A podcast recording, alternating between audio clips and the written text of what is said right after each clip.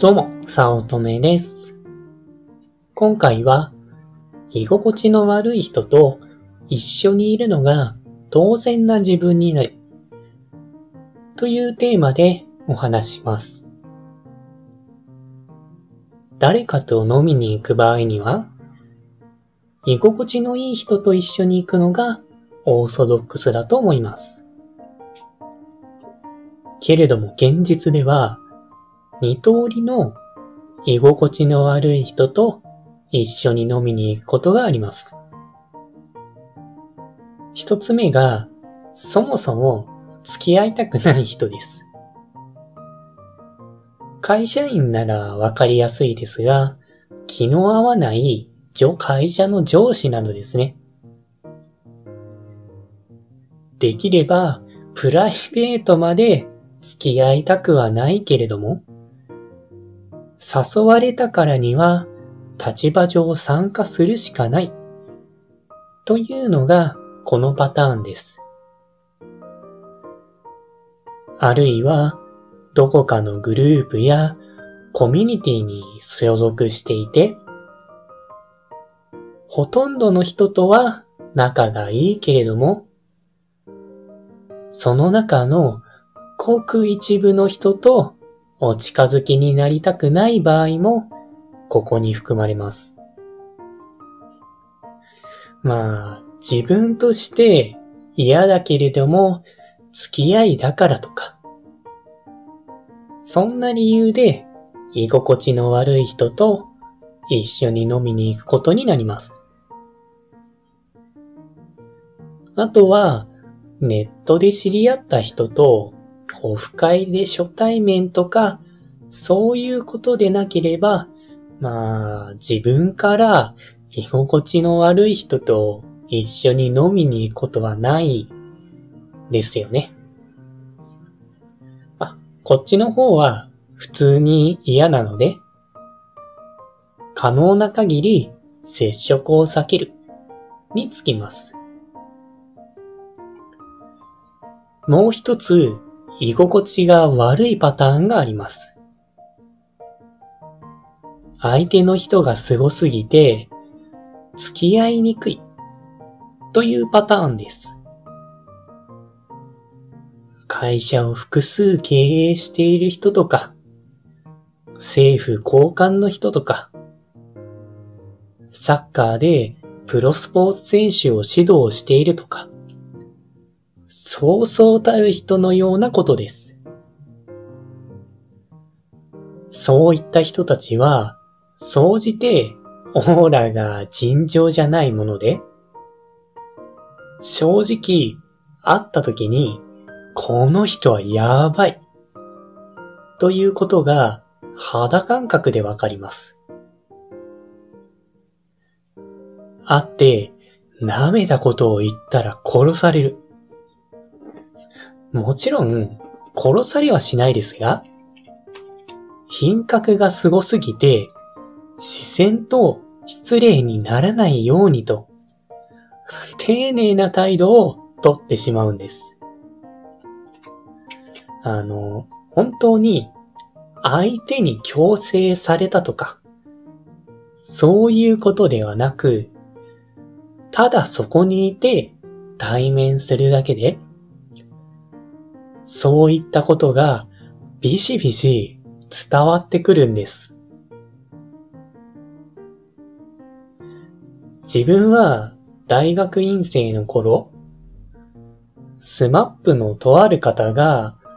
大学でそのドラマの撮影をするとのことでお見かけしたことがあります。テレビ越しにしか見たことがない方でしたが、イメージ通り柔和そうな方で、一度近づいて挨拶してみようと考えたんです。けれども、それは叶いませんでした。というのも、その方に半径3メートルくらいまで近づくと、ある種の近づくなオーラがあって、近づくことすらままならなかったんです。何を言っているのかわからないかもしれませんが、そういった人たちには安易に近づくことすらできないんです。というのも、近づくだけである種の恐怖、居心地の悪さを感じて、本当に近づくことすら、その、相手の視界に入ることすらためらってしまうからです。それに近いオーラがすごいことを成し遂げた人からずっと発せられています。もう無邪気には近寄れないんですね。でも、そういった人たちは、まあ、自分との差を考えると居心地が悪いですが、それは乗り越えるべきだと考えています。そこで、タジタジとしてしまうということは、自分は一生一流クラスにはなれないということで、そんな自分はカラッと切り替えるべきで、そこにいることが当然であるべきだと思っています。だから、自分はそういった環境に慣れて、そこにいるのが当然だと。そういった心持ちで、居心地が悪い環境に入って、そこにいるのが当然になるよ、自分を慣らしています。同じ居心地が悪いでも、それに適応する自分を目指しているんです。それになれないってことは、逆に言うと、自分はそういった存在になれないということを認めているってことです。自分のゴールとしては、そういったそうそうたる方たちと普通に肩を組める存在になっているというのがあります。むしろそうでなければ自分の自由度とかが変わらないです。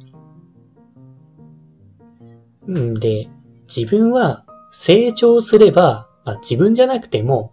誰だって成長すれば変わります。成長して自分はとてつもない成果を残すことを考えれば、ある種のやばいオーラが出るのは当然です。なら、今、今は、相手の実績や実力に押されて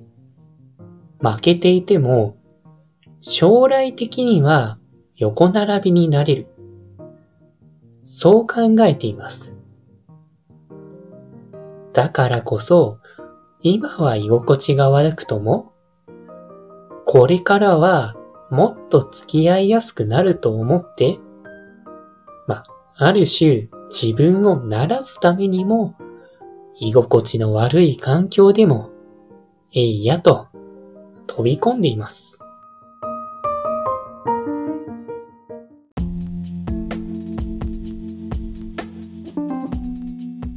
今回も最後まで聞いていただいてありがとうございました。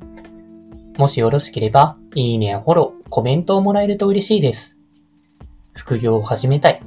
副業に挑戦したけれどもうまくいかない。という初心者の方が会社員の稼ぎを超えるためのポイントを押さえた LINE 講義を配信しています。初心者でもできる、副業で本業の稼ぎを超える方法、ゼロから始める初心者のための成功法則という講座です。会社に縛られたくない、自分で人生をデザインしていきたい方におすすめで、脱サラ自由を目指せます。よろしければご登録ください。他にもメルマガなどを配信しておりますので、まあ、自己紹介の下の方に URL があるので登録していただけると嬉しいです。